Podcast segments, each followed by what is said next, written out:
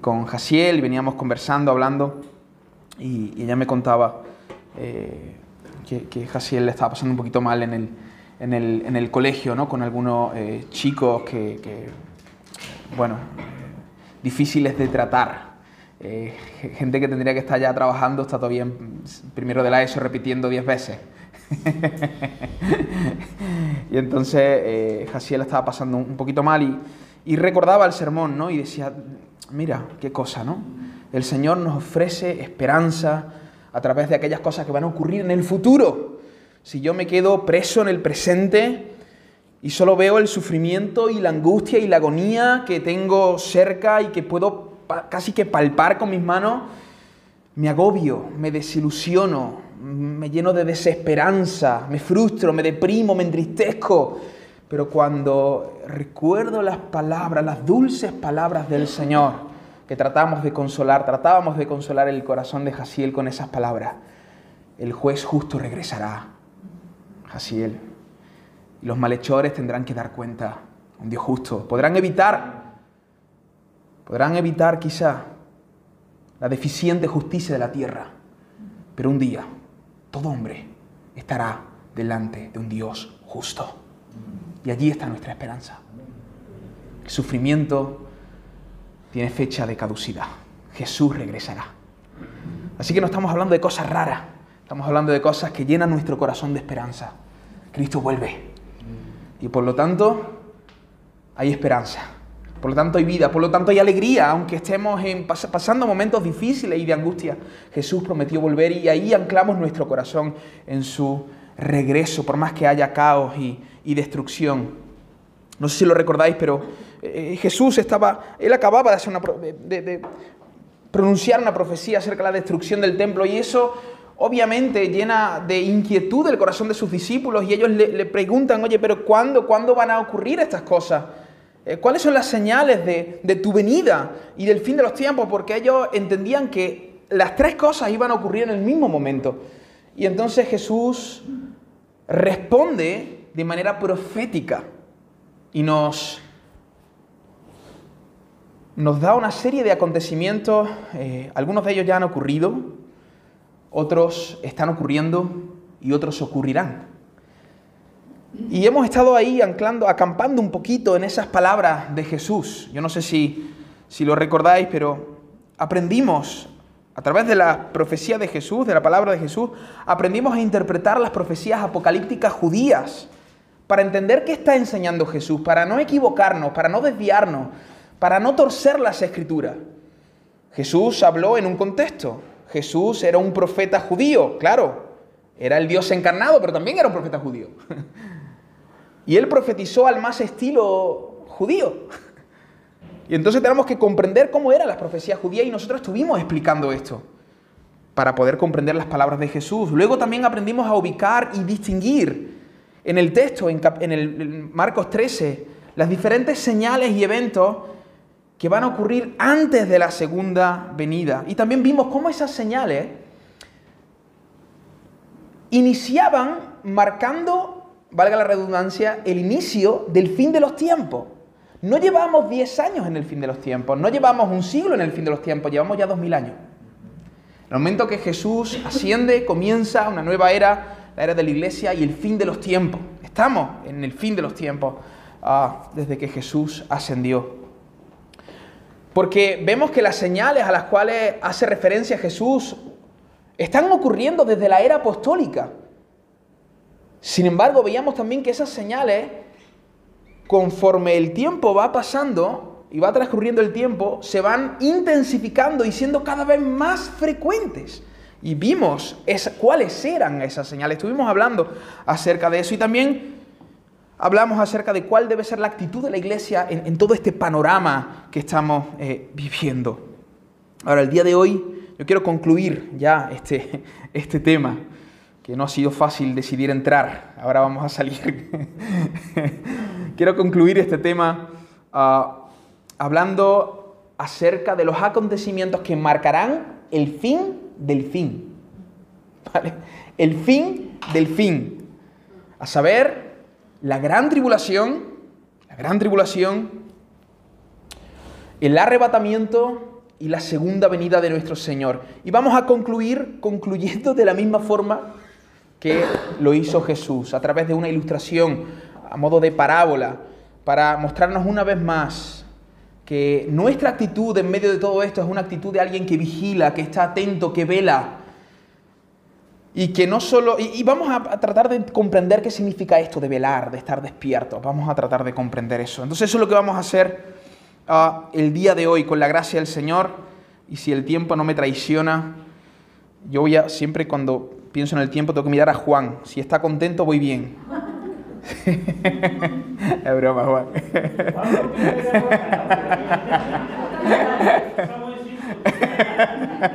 Si estás sonriendo, voy bien. Entonces.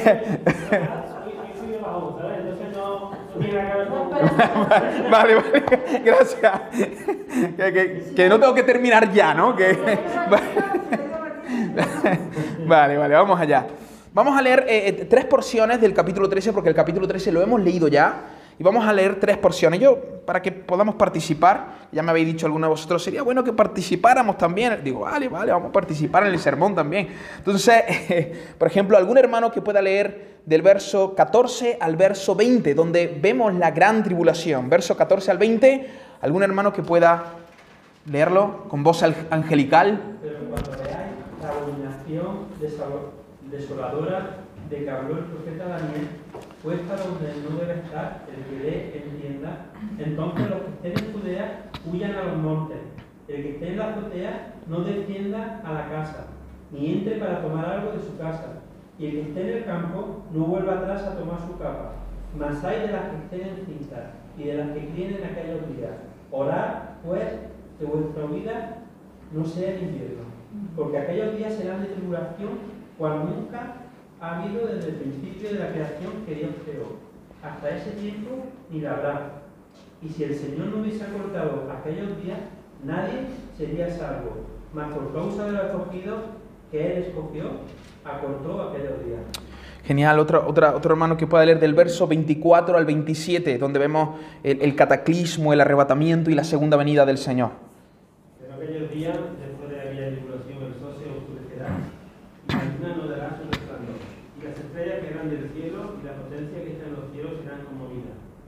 Entonces verán al Hijo del Hombre que vendrá en las nubes con gran poder y gloria.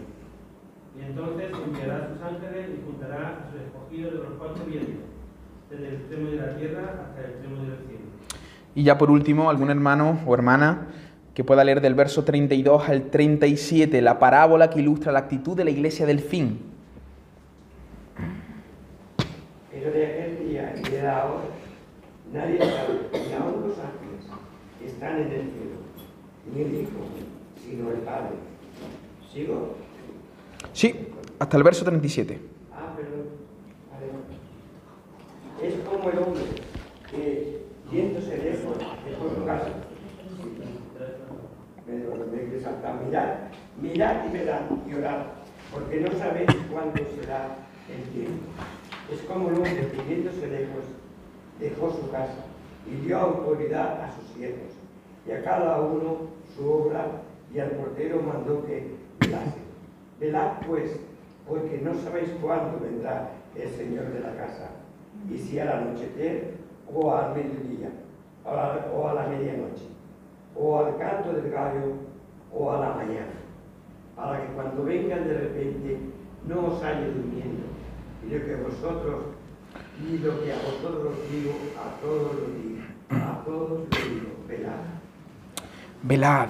Bueno, hermanos, como hemos dicho anteriormente, eh, sobre los acontecimientos del fin de los tiempos, todos, todos, toda la cristiandad, todo el cristianismo, está de acuerdo en que Jesús volverá físicamente. Todos estamos de acuerdo con eso, que Él volverá para juzgar al mundo y que nosotros, su pueblo, reinaremos con Él. Sin embargo, nosotros no podemos ser dogmáticos en, cómo exactamente ocurrirán estas cosas. Todos estamos de acuerdo en lo que ocurrirá, pero en exactamente cómo va a ocurrir, eh, aquí tenemos que dar un poco de libertad, porque hay pasajes en las escrituras que son muy complejos y no hay un acuerdo, no hay un acuerdo, hay, hay eh, diferentes posturas escatológicas en este sentido. Entonces, eh, todos decimos que sí a la venida del Señor, a que Jesús va a su venida física y que Él va a establecer un reino físico en la tierra, Él va a gobernar, ah, va a juzgar a aquellos que, claro, decimos, va a juzgar a los malhechores. ¿Quiénes son los malhechores? Todo aquel que no crea en, en Cristo, ¿no? porque todos somos pecadores, la Biblia lo dice de forma muy clara. Y que nosotros, su pueblo, aquellos que hemos creído, en Él, vamos a reinar con Él. Hasta ahí estamos todos de acuerdo. Pero luego hay algunas diferencias y tenemos que respetar a hermanos que no piensen como nosotros. Sin embargo, bajo la luz que tenemos, y solo estamos cogiendo las palabras de Jesús.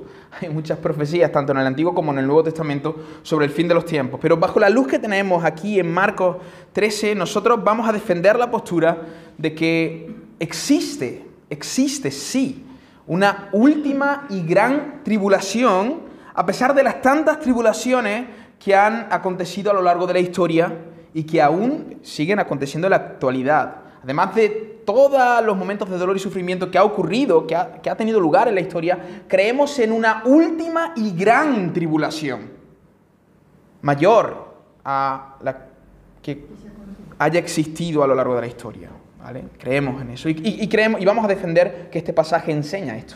Hay gente que quizás no esté de acuerdo con eso, pero nosotros como congregación lo creemos así.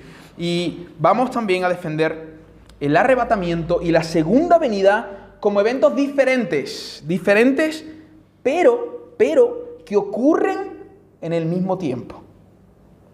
Eventos distintos, no es lo mismo la segunda venida que el, arrebatamiento, son cosas diferentes, pero ocurren en el mismo momento y no, no están separados por un lapso de siete años, como también se enseña, y de hecho es la enseñanza más popular en nuestra época. Respetamos ¿eh? los hermanos que lo piensan así. De hecho, incluso pudiera haber personas aquí que, tengan esa postura, pero no es la, postura de la congregación. Y luego vamos a hablar acerca de la importancia de velar y orar hasta que el Señor venga. Pues antes de que vengan, de que venga el Señor, vendrán tiempos muy, muy, muy, muy difíciles. Los principios de dolores se van a ir intensificando hasta que lleguen a la gran tribulación, por la cual atravesará la iglesia. También sabemos que hay personas que no creen en esto, pero nosotros creemos que como congregación, y vamos a dar eh, argumento del texto bíblico que, que, tenemos delante de nosotros, Marcos 13, nosotros creemos que la iglesia pasará así por la gran tribulación. No vamos a evitar ese momento de dolor histórico. Creemos que vamos a estar aquí y de hecho seremos muy necesarios para anunciar que la redención está cerca y que hay esperanza en medio de tanto dolor. Amén. Ok, vamos a empezar con la gran tribulación. Para comprender eh, ese texto que hemos leído, donde Jesús habla acerca de la abominación desoladora, abominación desoladora, tenemos que tener en mente la manera, tenemos que irnos al primer sermón y tener en mente a cómo profetizaban los judíos. Perspectiva profética, eh, profecía parcial y plena. ¿Por qué? Porque en estas palabras de Jesús, que de hecho él utiliza las mismas palabras que utilizó el profeta Daniel en el capítulo 11, verso 31 de, su libro, él nos está eh, mencionando algunas cosas que tendrían lugar en un punto de la historia, pero que se vería separada por muchos años y luego volvería a tener otra vez su lugar en la historia. ¿Recordáis el lienzo? En un mismo lienzo, varias profecías, o más bien una profecía que parece ser que solo nos está hablando acerca de un acontecimiento, pero cuando nos acercamos al cumplimiento de esa profecía nos damos cuenta que existen más de un acontecimiento, hay dos o tres, incluso cuatro acontecimientos. Y esos acontecimientos están separados ah, por un espacio de tiempo. ¿Recordáis la ilustración de los picos de la montaña? ¿Lo recordáis? Yo sé que esto es una parte un poquito más de pensar, ¿no? pero es importante que, que, pensemos, que pensemos y tratemos de entender lo que Jesús está diciendo aquí. Ahora, Jesús eh, dice, eh, o más bien, sí, él, él, él recuerda una profecía de Daniel y la vuelve a repetir. Daniel 11:31 dice, y se levantará de su parte tropas que profanarán el santuario y la fortaleza y quitará el continuo sacrificio y pondrán la abominación desoladora tanto en la profecía de Jesús como en la profecía de Daniel, las palabras a destacar aquí, hermano, es abominación y desolación. Y son palabras que expresan lo que ocurrirá en Israel y que afectará al mundo entero. ¿Qué es algo abominable? Algo no es el abominable hombre de las nieves, ¿no? no es. algo abominable es algo atroz, algo horrendo, horrible, asqueroso. Es algo para echarte las manos a la cabeza. Pero no es algo horrible y horrendo para cualquier tipo de persona. Es algo horrible y horrendo para Dios y su pueblo. Porque está hablando ahí de la ciudad santa, de Jerusalén, del pueblo de Dios, del templo. ¿Y, y, desolación qué es? Hecho polvo. Esa es la expresión andaluza por excelencia. Hecho polvo. Pero es tal cual, es tal cual. Destrucción, ruina. Es decir, esa abominación, e, ese, ese gesto que es ese acontecimiento que tendrá lugar en Israel va a producir ruina, destrucción. Eso es lo que está diciendo Daniel y eso es lo que luego va a repetir Jesús. Y los oyentes, es decir, los discípulos de Jesús que estaban allí escuchando lo que Jesús estaba diciendo, ellos no tenían ah, apenas que imaginar la fuerza de estas palabras, sino que ellos podían echar la memoria atrás y recordar que la profecía de Daniel ya se había cumplido con un hombre llamado Antíoco Epifane. Lo estuvimos hablando dos semanas atrás. Este hombre que hizo, él, un, emperador griego, llegó, gobernó eh, Jerusalén, sitió Jerusalén, prohibió el culto a los judíos, no se podía leer la ley y no contento con eso, sacrificó un cerdo en el altar. Eso era abominable delante del Señor. Eso fue lo que hizo este hombre. No llegó a destruir por completo el templo, luego hizo, hizo grandes estragos, luego el templo se restauró, la época de Herodes.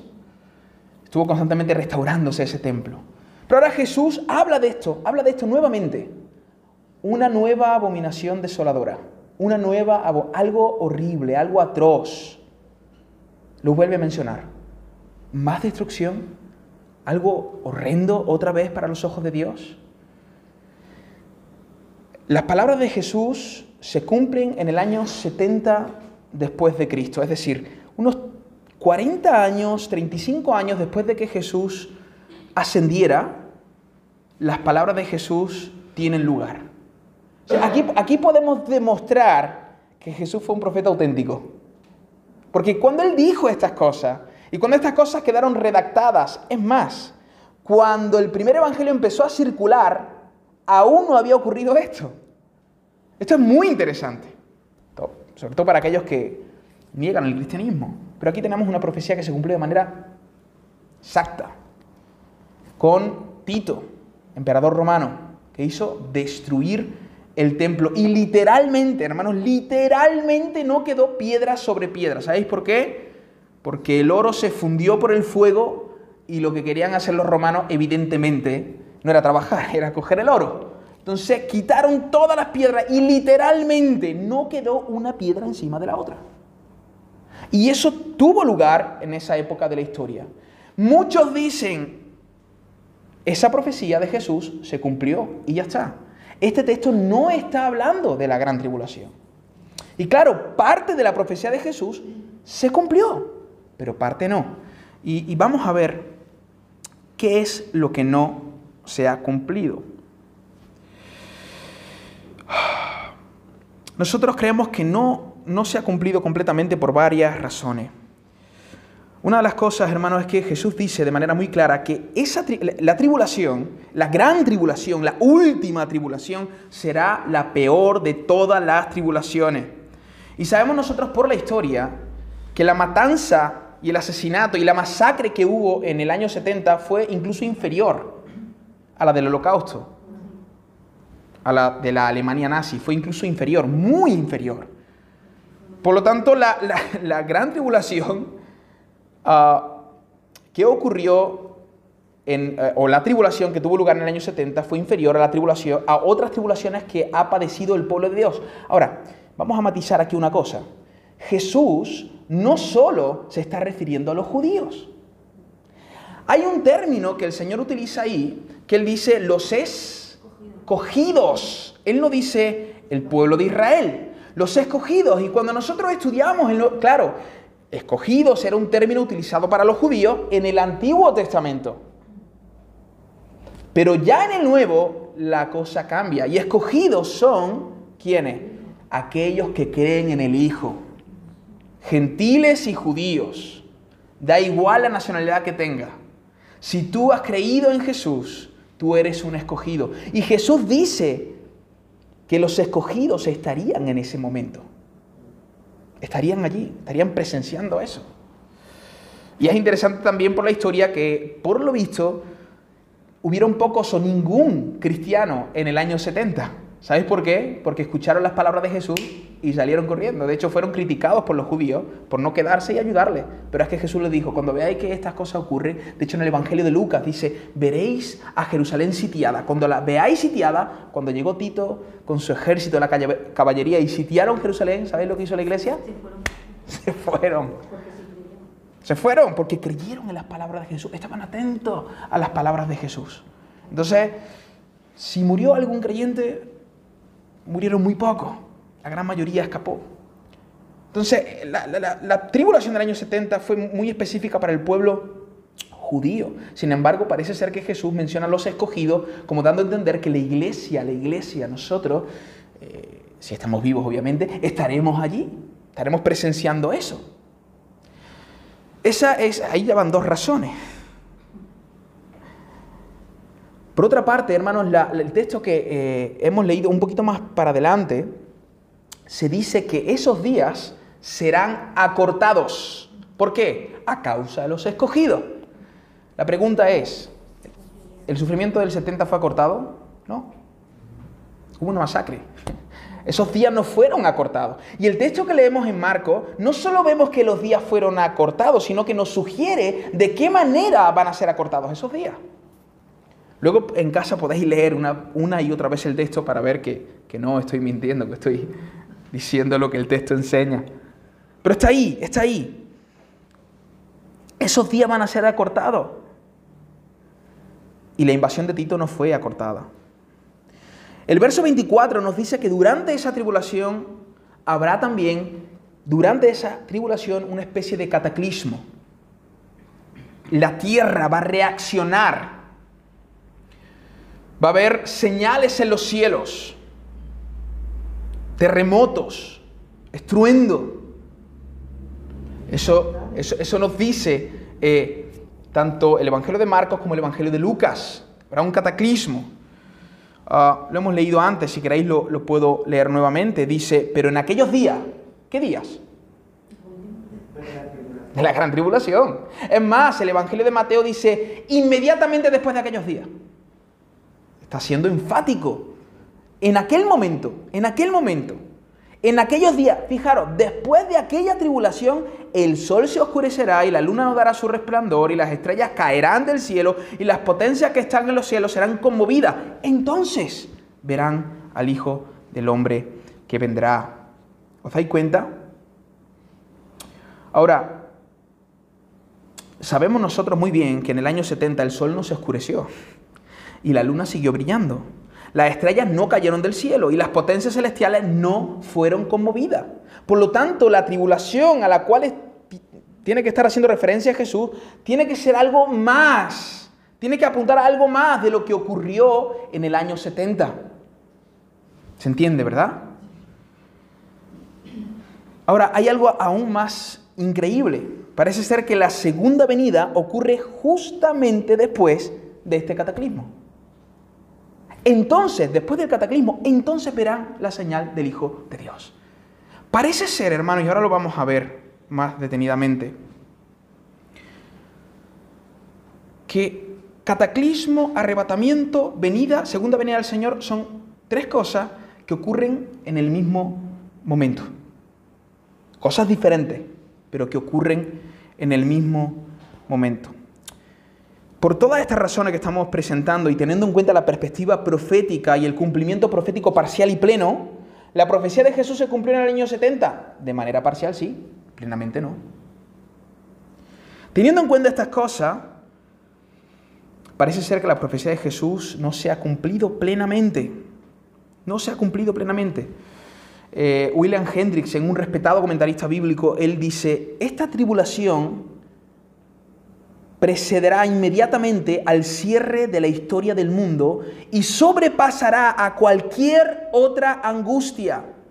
Por esto, apenas hace falta decir que no se hace justicia al carácter de esta tribulación si se cree que apunta únicamente a las penas experimentadas durante la caída de Jerusalén.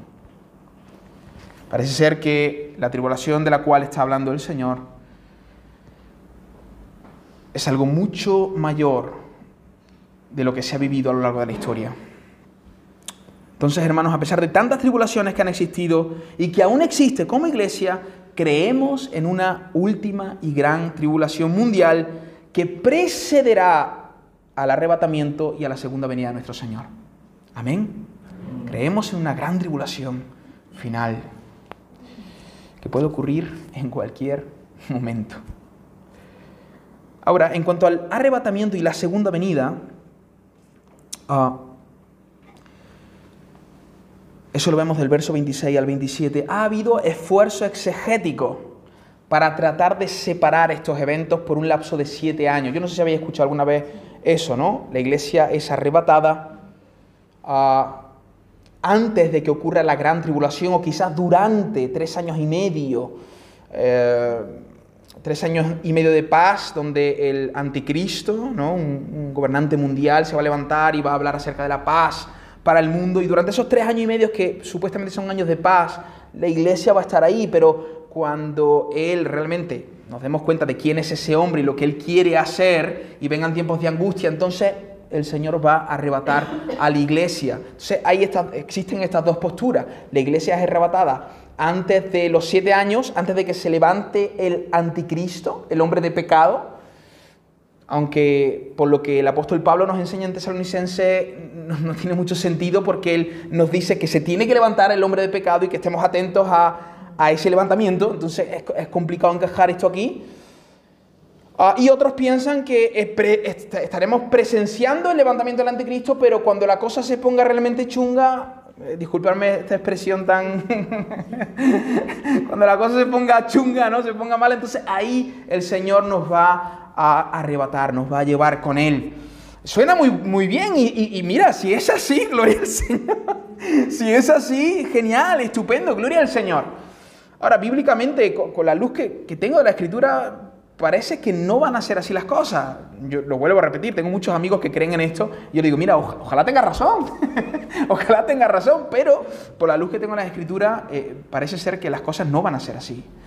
Parece ser uh, que el arrebatamiento y la segunda venida no están separadas por un lapso. Es que ninguna parte de la escritura dice eso. Eh, ninguna parte de las escrituras. Y de hecho, hermano, esta, esta, esta creencia o esta rama doctrinal es muy, aunque es la más popular, cuidado, es muy reciente, como está diciendo Loida.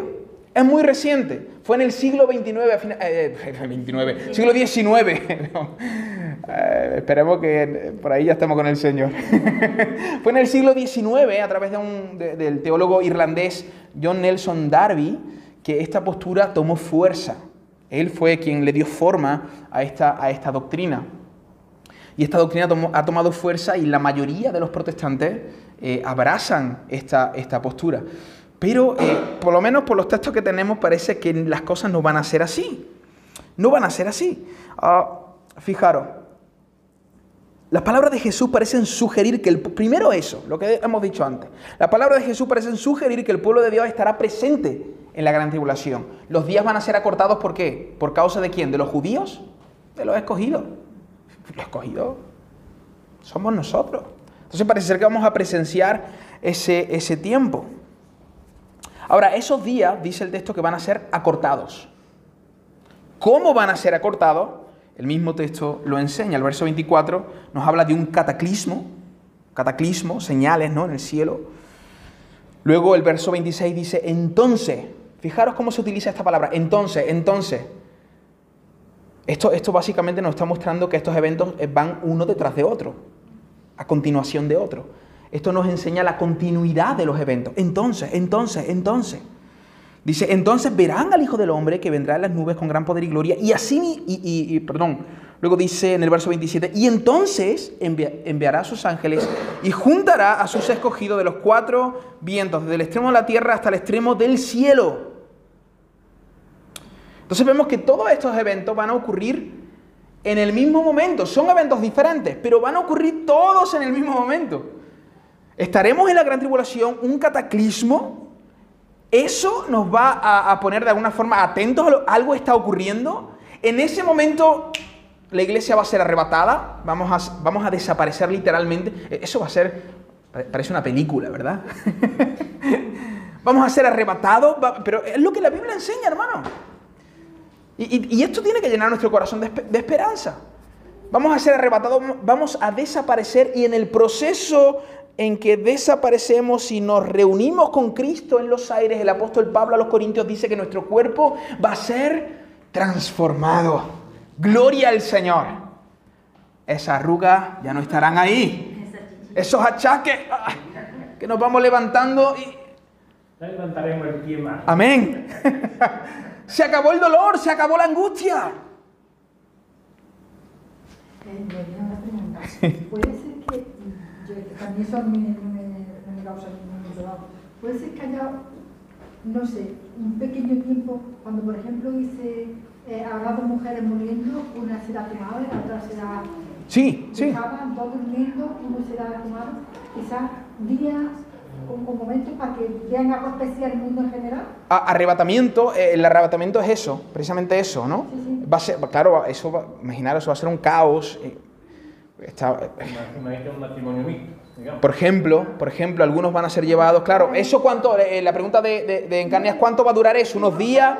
No lo sabemos. Que el mundo lo verá porque dice que, claro, que se quede solo, a lo mejor si no sabemos si horas, si días, no lo sabemos. Ni le importa. Lo que no son son siete años. eso, eso seguro. Eso es seguro, eso es seguro. Lo que, por, lo menos esa, a ver, eso es seguro, volvemos a lo mismo, no podemos ser dogmáticos, ¿no? Pero que entendemos por la luz que tenemos en el texto. ¿Por qué? Porque, fijaros, Jesús, cuando habla de esto, él dice que verán la señal del Hijo del Hombre en, en las nubes y juntará a sus escogidos, el mismo momento. O sea, estos hermanos, ellos hablan de dos venidas, una secreta y una pública. En ninguna parte de la escritura dice eso. En ningún lugar dice que Jesús volverá. Y es más, eh, eh, dice Apocalipsis 1.7, y, todos le verán. Va a ser publiquísimo. Va a ser muy público. ¿No? Todo lo vamos, todo lo vamos a ver. Entonces, eh, es complicado. está bien, claro, ellos lo, explicarían mucho mejor que yo, de la postura que ellos tienen y la tienen estudiada, ¿no? Pero a mí se me hace muy, muy difícil encajar esta, esta visión. Ahora, Mateo, Marcos y Lucas están hablando de dos eventos diferentes, fijaros, dos eventos diferentes, pero que ocurren en el mismo momento. Jesús desciende, primero se habla del descenso de Cristo. Y luego se habla del arrebatamiento de la iglesia, que es lo que decía en Carni, ¿no? Algunos, eh, eh, eh, dos estarán en el campo, uno será tomado, otro será dejado. Yo espero que eso no pase en una reunión y que algunos se queden. Dios quiera que no ocurra.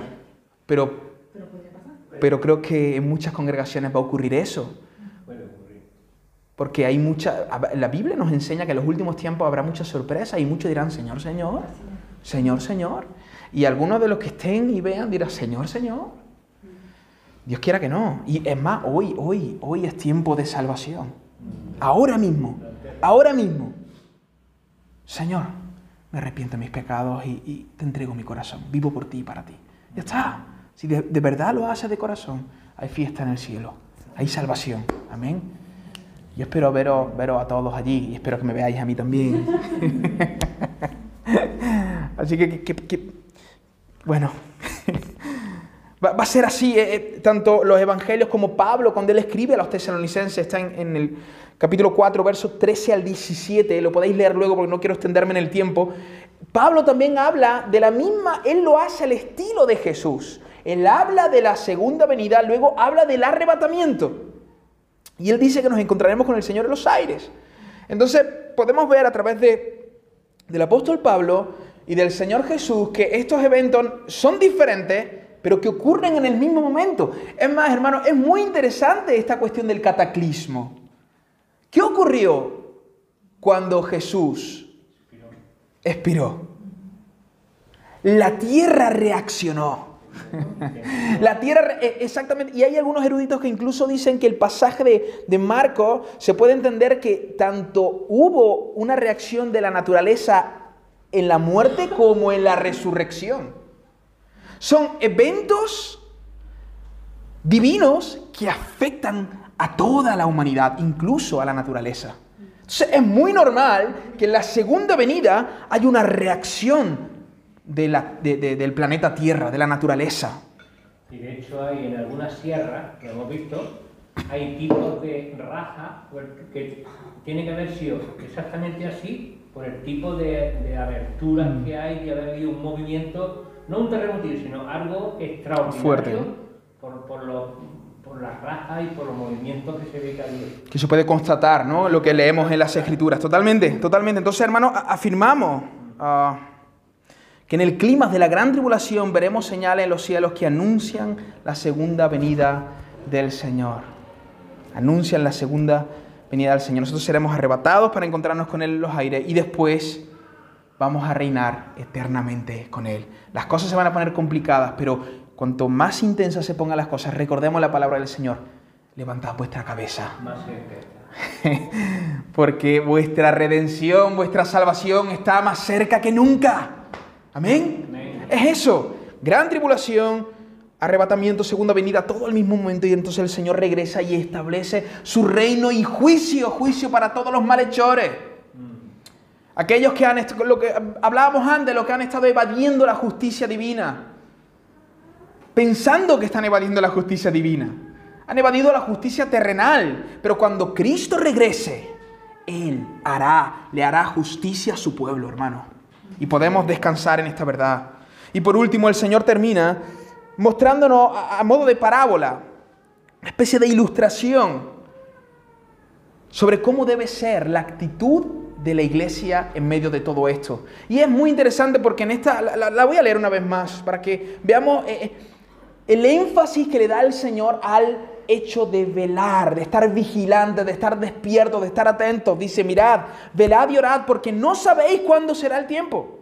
Es como el hombre que yéndose lejos dejó su casa y dio autoridad a sus siervos y a cada uno su obra. Y el portero que velase, velad pues, porque no sabéis cuándo vendrá el Señor de la casa, si al anochecer o a la medianoche o al canto del gallo a la mañana, para que cuando venga de repente no os halle durmiendo no os halle durmiendo. Y lo que a vosotros digo, a todos lo digo, velad. En, esta parabolita vemos cuatro veces la palabra velad y la palabra oración también, creo que una o dos, una o dos veces.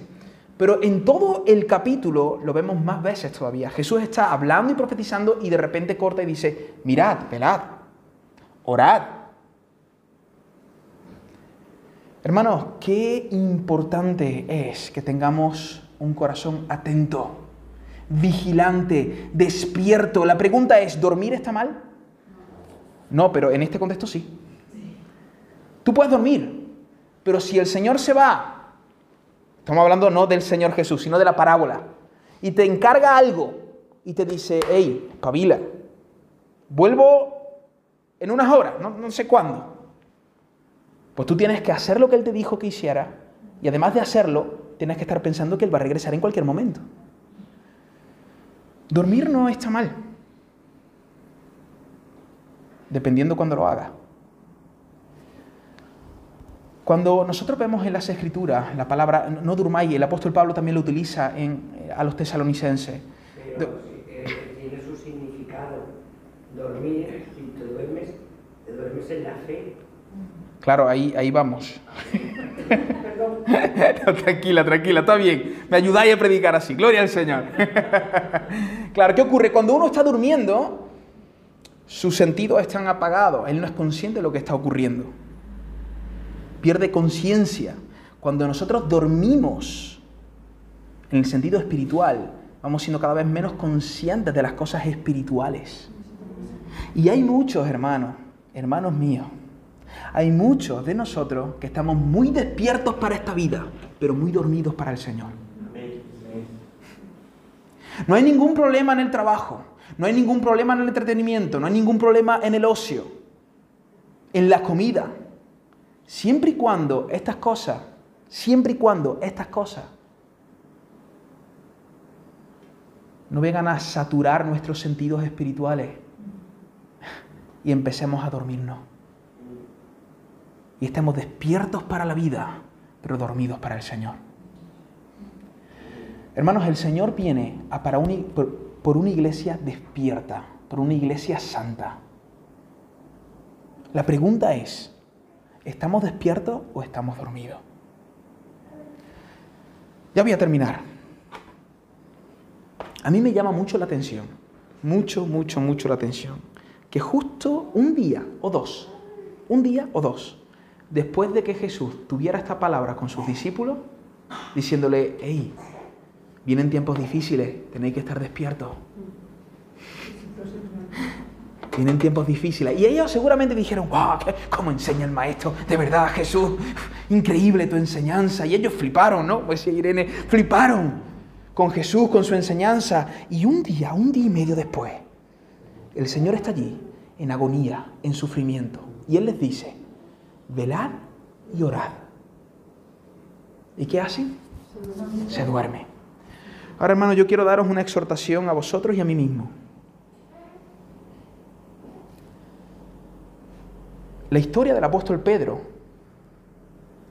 y de Juan y Santiago que se duermen cuando el Señor necesitaba que estuvieran despiertos, no está en las escrituras para que consolemos nuestro corazón con ella y para que nos justifiquemos con ello. Porque yo he escuchado a muchos cristianos decir, hombre, si el apóstol Pedro se ha dormido, yo que soy pobre, pobre, miserable, pecador, no me voy a dormir. Porque si el apóstol Pedro en aquel momento tuvo sus debilidades y sacan pasajes de cuando Pedro y los apóstoles caminaban con Jesús, pero no tenían al Espíritu dentro, todavía. Eso es en Hechos 1. Y estamos siempre comparándonos con estos hombres sin el Espíritu. Hombres que es normal, es que es normal y estamos justificando nuestras malas acciones, justificando nuestro pecado, justificando nuestra comodidad. Hermano, yo, yo, esto es para todos. ¿Nos queremos comparar con Pedro? Estupendo, a partir de Hechos 2. Ahí. Ahí nos comparamos con ellos. Porque ahí estamos en su mismo nivel. Tenemos, eh, tenemos el Espíritu, hemos nacido de nuevo. El Espíritu que resucitó a Cristo entre los muertos habita en nuestros corazones por medio de la fe. Entonces, ¿queremos compararnos con ellos? Pues a partir de ahí. A partir de ahí. Despertemos. Y claro, a ver, que no yo ya he predicado muchas veces aquí. No estoy diciendo que tenemos que hacer las mismas cosas que hizo, el apóstol Pedro. No es eso. Pero hermano, eh, de- estemos despiertos en nuestras capacidades, en nuestro ámbito donde estemos, que podamos ser creyentes despiertos. ¿Y qué es ser despierto? ¿Qué, es, qué, qué era velar? Él le había encomendado una obra a cada uno. Y además ellos tenían que estar expectantes. Que, que- que cuando venga no os pille de repente. Aquellos que supuestamente son cristianos y en la venida del Señor los pille de repente, uff. Nosotros no sabemos cuándo va a venir el Señor, pero nosotros sabemos que va a venir. Entonces cuando Él venga, que no sea una sorpresa. ¡Ay! No, no, si yo sé que, yo sé que va a venir, no sé cuándo, pero sé que viene. Sé que viene. Entonces yo estoy atento. Entonces yo estoy trabajando. Hermanos, que cuando venga el Señor de la obra nos pille con las manos en la masa. Nos pille trabajando para su reino. Con nuestras capacidades, con nuestros recursos. sin compararnos con nadie, pero en nuestro ambiente, pero viviendo vidas para su gloria. Con el corazón ardiendo por Él, apasionado, diciendo, eh, hermano, Apocalipsis no termina con una iglesia sucia, no termina con una iglesia dormida. Apocalipsis termina con una iglesia muy despierta, diciendo, ven Señor Jesús. ¿Queremos saber si estamos dormitando? Pregúntate esto, ¿piensas en la venida del Señor? ¿Anhelas su venida? Eh, ¿Se, te hace agua en la boca? Si no, a lo mejor estás dormitando. Si no, a lo mejor estamos dormitando. Ahora el Señor nos dijo, velad y orad. Orad. Hoy podemos tomar una decisión diferente. Una hoy podemos tomar una actitud diferente, decir, Señor, he estado durmiendo, pero hoy me despierto para la honra y la gloria de tu nombre. Hoy me despierto. Siempre que en la Biblia se habla de vigilia, de oración, se habla, perdón, de, de- de vigilia y de, y y de velar, se habla de oración. Siempre, siempre, hermano. Y yo quiero terminar el sermón de hoy pidiéndole al Señor que pueda despertar nuestro corazón y que seamos una iglesia que tiene las manos en la masa y el corazón expectante en la venida de su Señor. Amén.